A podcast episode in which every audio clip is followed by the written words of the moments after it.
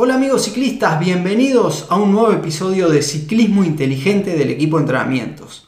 Hoy con nuestra invitada Cecilia de Oliveira que nos va a estar hablando sobre la importancia del entrenamiento de la fuerza en el ciclismo y los 5 ejercicios que no pueden faltar en tu sesión de fuerza. Quédate hasta el final para aprender todo lo que tiene para contarnos.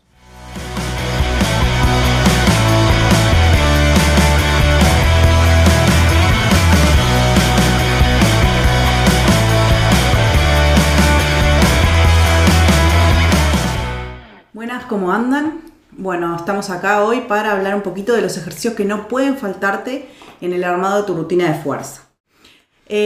lo primero son los ejercicios de movilidad. ¿ah? Para arrancar la rutina de fuerza, para empezar la entrada en calor, necesitamos tener una buena movilidad. ¿Dónde nos vamos a enfocar? En una movilidad global. ¿sí? Puntualmente, cadera y eh, movilidad de tobillo. La movilidad de tobillo, como ustedes saben, es súper importante para el pedaleo, tener una, buena movilidad de cadera también y podemos agregarle algo de cadena posterior, ¿sí? de movilidad de cadena posterior. Son sencillos ejercicios donde vamos a y globales donde vamos a movilizar varios segmentos del cuerpo para empezar con esa entrada en calor y para que además de, de poder ser un poquito más móviles a la hora del pedaleo, también eh, podamos ejecutar los ejercicios que vienen luego de mejor manera. ¿sí? Eh, otra cosa importante, otro ejercicio importante que no nos podemos olvidar son los ejercicios de activación. ¿sí? Estos ya van a ir en la parte de entrada en calor de nuestra rutina. ¿Cuáles son esos ejercicios? ¿Qué es lo que vamos a activar? Las planchas, que ustedes creo que ya deben haber escuchado nombrar, si no tenemos varios este, videos en nuestro canal de YouTube. Y las planchas son ejercicios que van a activar nuestra zona media, súper importante para que eh, todos nuestros movimientos salgan de ahí. Para ser fuerte sobre la bicicleta, pero también para activar esos músculos antes de empezar nuestra rutina de fuerza. Las planchas también es un ejercicio estático, ¿no? De fuerza isométrica que, trabaja bien sobre el centro de nuestro cuerpo. Ahí va, vamos a explicar. Y, la cadera también, ¿no? Sí, vamos a explicar un poquito qué es el centro para los que no saben.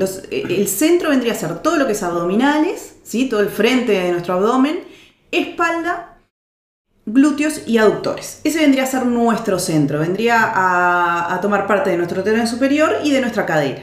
¿ah? ahora que decías lo de las planchas estáticas, no solamente lo vamos a lograr con planchas estáticas, sino que también cuando nosotros comenzamos, no estamos entrenando, entrenados, vamos a arrancar con unas planchas estáticas, pero luego le vamos a ir sumando dificultad, como he dicho en otros en otras este, podcasts que hemos grabado, eh, las rutinas tienen que ser ir cambiando para aumentar nuestro rendimiento y para generar nuevas adaptaciones, como es con el entrenamiento aeróbico sobre la bicicleta.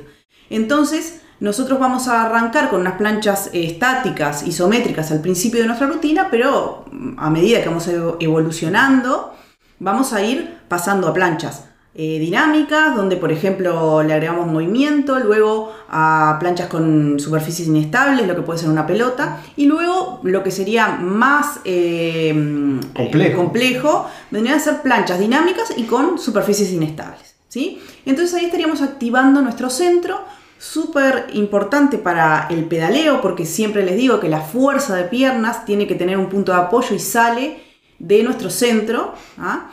Entonces es importante tenerlo fuerte para pedalear, para tener una buena estabilidad de cadera, pero también para...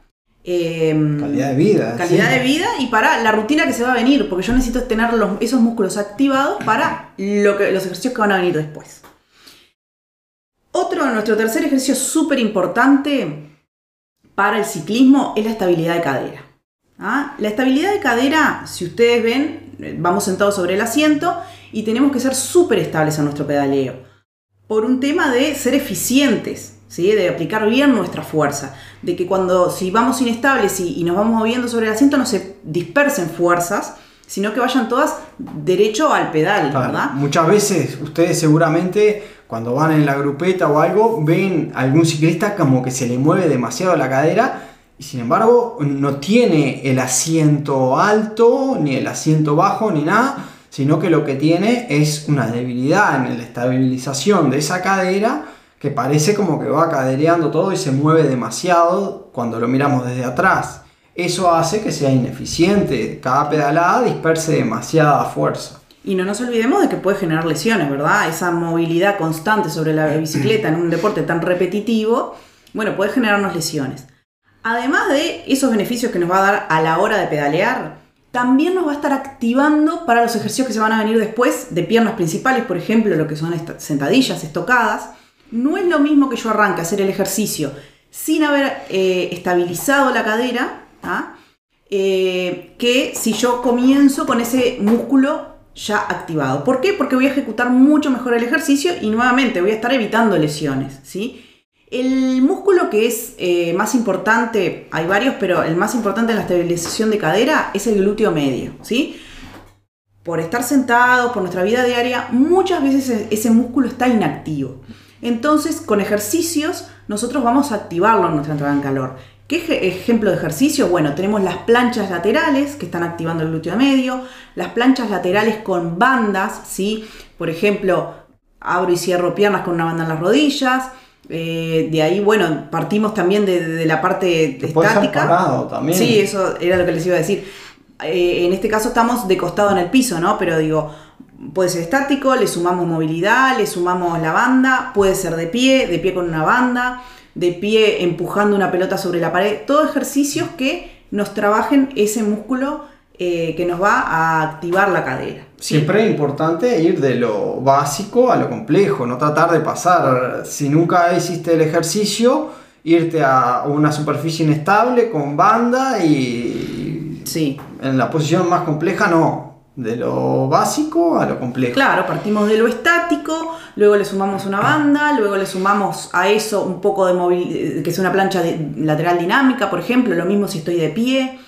Eh, capaz que si estamos muy débiles, estar parados en una pierna y tratando de que la cadera esté derechita, ya eso es mucho. Entonces, sí, de lo menos a lo más, siempre. Para, para ser un poco más gráfico, porque esto eh, no se ve y no lo podemos estar mostrando eh, en nuestro canal de YouTube tenemos clases armadas totalmente gratuitas para que las puedan hacer y, van a ver cómo se da esto que estamos contando, cómo es que se, realiza y tienen la ejecución para ver y, empezar a implementarla. Tienen nueve clases que, pueden, que son de una hora donde van a encontrar todo esto de lo que estamos hablando y que pueden empezar a hacerlas. Y van a ver que en esas nueve clases, por más que la rutina va cambiando, siempre van a ver los ejercicios que yo les menciono, de una forma, de otra, pero siempre van a ah. estar.